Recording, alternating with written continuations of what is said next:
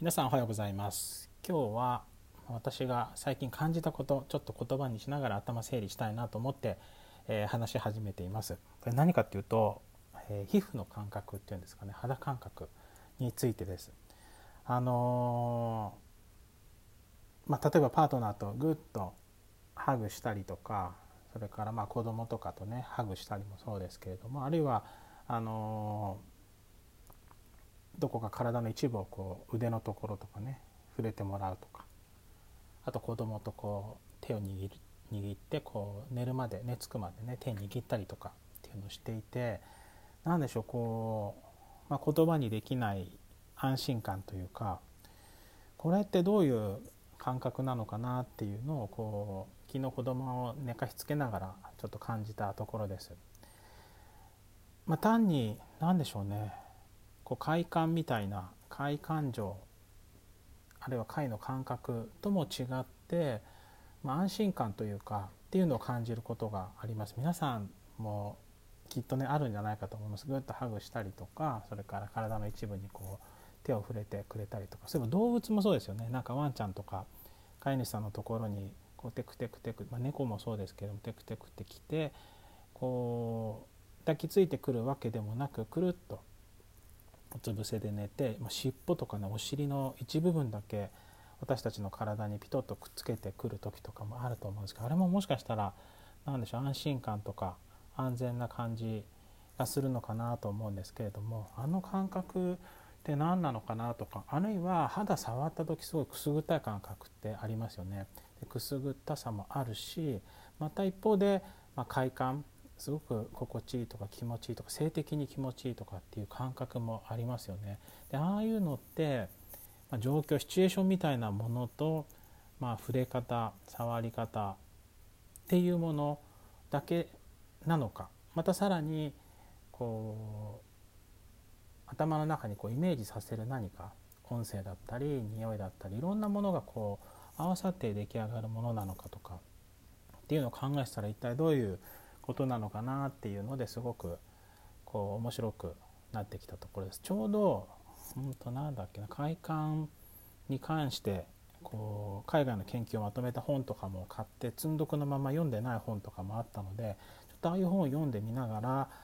えー、もう少しこの皮膚感覚とかっていうものについてはこう学びを深めていけたらなと思ってます。それからあの皆さんちょっとご存知か分かんないですけどペンフィールドっていう学者医師だったと思うんですけどご存知ですかね？ペンフィールドとかホムンクルスとかで検索すると出てくるかもしれませんけれども人間のこう感覚神経って例えば手とか足とか腕とか顔とかどのぐらいのこ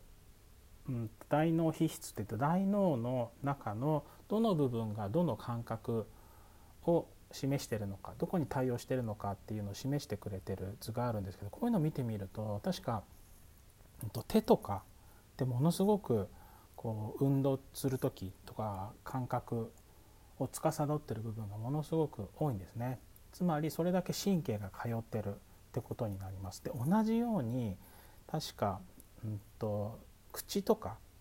口を動かすとかそれから口の中で感じるとか舌舌で感じるとかっていうのも運動神経とか感覚神経っ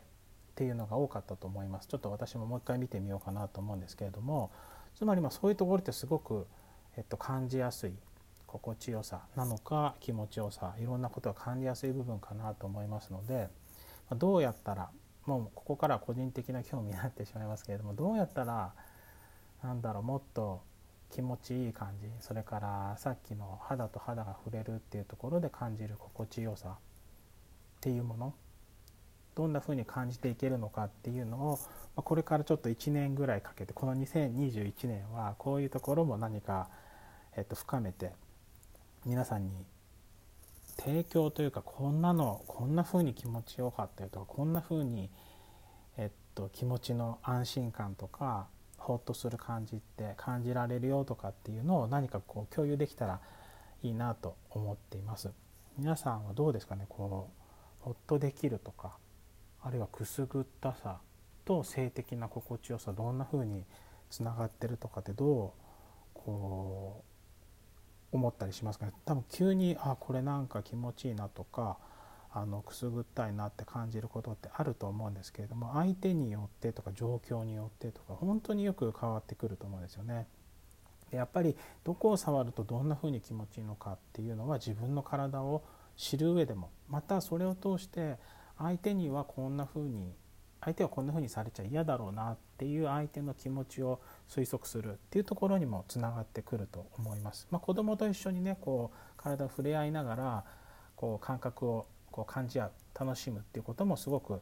いい学びになるかなと思います。けれどももちろんこう子供への性教育とか体を知るっていうことだけではなくて私たち自身が大人たちがもっとこう心地よく気持ちよくなるっていうのも追求してみてもいいんじゃないかなと思います。何かまた分かったら皆さんと共有できたらなと思っています。また皆さんからもえこんな風に私は感じるよとかあったら教えてもらえたらとっても嬉しいです。ということで昨日ちょっと子供をね寝かしつけながらふと思ったことをちょっとまとめてみました。2021年何かいい発見できたらいいなと思っています。えー、最後まで聞いてもらってありがとうございました。それではまた。